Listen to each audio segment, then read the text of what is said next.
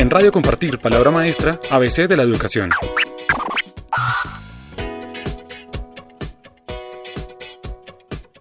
Hola, soy Javier Pombo, director de innovación educativa de la Fundación Compartir. Hoy en Radio Compartir tenemos a José Humberto Gómez. Él está eh, ubicado en Caldas, Antioquia, y fue el, creador o, o, la persona que inició con una tradición que hay en el municipio, que es los juegos tradicionales recreativos. Cuéntenos de dónde surgió esa experiencia, hace cuántos años y en qué consiste. Bueno, la experiencia nació desde 1981, cuando fui nombrado profesor de, Educación Física de la institución educativa Pedro Luis Álvarez Correa. Ante la pasividad, la, la, calma de los muchachos, me sorprendía eso porque en la época nuestra jugábamos muchas cosas. Jugamos eh, bolas, tapiz, carros de rodillos, trompo, bueno. Y estos muchachos no jugaban nada, entonces me llamó la atención y dije, pues voy a llevar unos juegos tradicionales y unos juegos eh, electrónicos de cuáles de cuáles tiene más acogida. Y tuvo más acogida inicialmente los juegos electrónicos. Y el juego tradicional no tenía tanta acogida, pero después de que ya el muchacho descodificó el juguete electrónico, empezó a tener interés por el juguete tradicional. Eh, em, quise llevarlo, he querido llevarlo a todas las instituciones educativas, que no sé si será muy tarde ya o, apenas es el tiempo, y estamos trabajando pero innovando no quedándonos en el, jugar por jugar, sino en qué, les puede aportar eso para crear nuevas formas de, aprendizaje en el muchacho, sobre todo aplicado al plan de estudios, a la parte curricular, mejoramiento curricular. Eh, hablábamos con uno de los asesores de la Secretaría de Educación Municipal y nos decía que Caldas tiene un gran reconocimiento, no solamente a nivel nacional, sino internacional, a ese festival de juegos.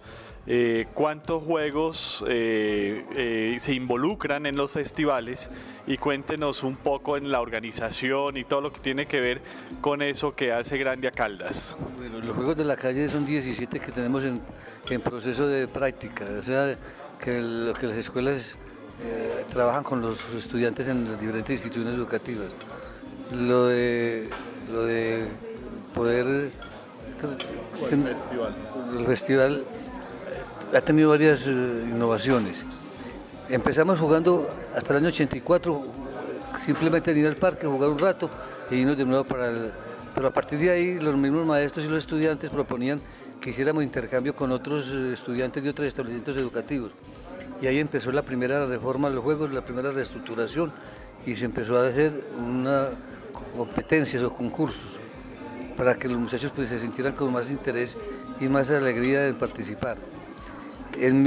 Para 1987 se hace otra reestructuración, es la creación de un comité organizador que se encargará de orientar y, difundir los juegos en las diferentes eh, instituciones educativas. Entonces fue donde nació el taller Juegos Recreativos de la Calle, que tiene, que ya ellos se lo explicaron, lo dijeron hoy en la, participación de, de la exposición, que son la fase teórica y una fase práctica la teórica que tiene unos referentes donde el muchacho aprende geografía, historia, cultura, valores y una parte práctica que es la materialización de esas, de, esas referentes, que son la fase de, socialización e información, la fase de diseño, la fase de construcción y la fase de disfrute. ¿Por qué es importante que la educación el día de hoy involucre el juego dentro de los procesos de enseñanza-aprendizaje? Mire, yo he llegado a la conclusión de que el estado óptimo lúdico de la persona es la que le ayuda a trascender en el proceso de enseñanza-aprendizaje. Si el muchacho tiene un estado óptimo, mm, es bueno para aprender y asimilar. Y si el maestro da con un estado óptimo la clase, va a tener actitud para poder proyectar, motivar al estudiante a que aprenda lo que debe de aprender. Porque los maestros no enseñamos, los maestros orientamos, motivamos y animamos. Bueno, muchas gracias eh, y hagamos una invitación para el año entrante para que la ciudadanía acuda masivamente a los Juegos porque van a celebrar 38 años. Yo espero que podamos cumplir con esa fecha tan importante. El pueblo ha estado un poco remiso porque se cambió la fecha este año, pero queremos recuperarla de nuevo en el mes de junio primera semana de junio, hacer los Juegos Recreativos Estacionales de la Calle en la versión 38. Están todos invitados a Caldas Antioquia, que queda al, al sur del Valle de la Urra, a media hora de Medellín. En Radio Compartir, palabra maestra, ABC de la educación.